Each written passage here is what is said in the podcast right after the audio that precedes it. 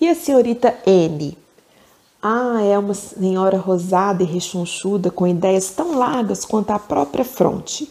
Ela veio do Alabama para Nova York, decidida a conquistar e perseguir com igual determinação o sucesso e os homens que encontrasse.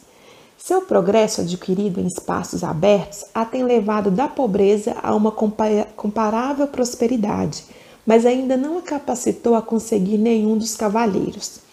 O salário da senhorita N seria agora suficientemente alto para ela poder levar uma vida divertida, mas desde que conseguisse se livrar de sua irrealizada ambição.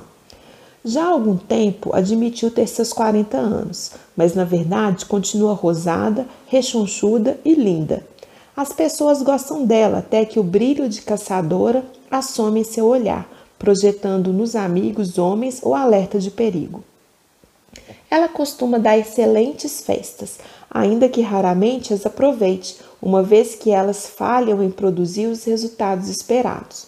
Possui um apartamento confortável, onde pode servir um jantar e criar coquetéis melhor do que eu ou você. Também vai a peças e concertos e frequenta outras pessoas nos finais de semana. Na verdade, ela tem mais atividades do que muitas boas esposas. Todavia, cada vez mais, um pensamento horrível invade a mente da senhorita N, estragando qualquer festa. Talvez lhe ocorra que será para sempre a senhorita N. Bem, mas e o que aconteceria se fosse realmente assim, senhorita N?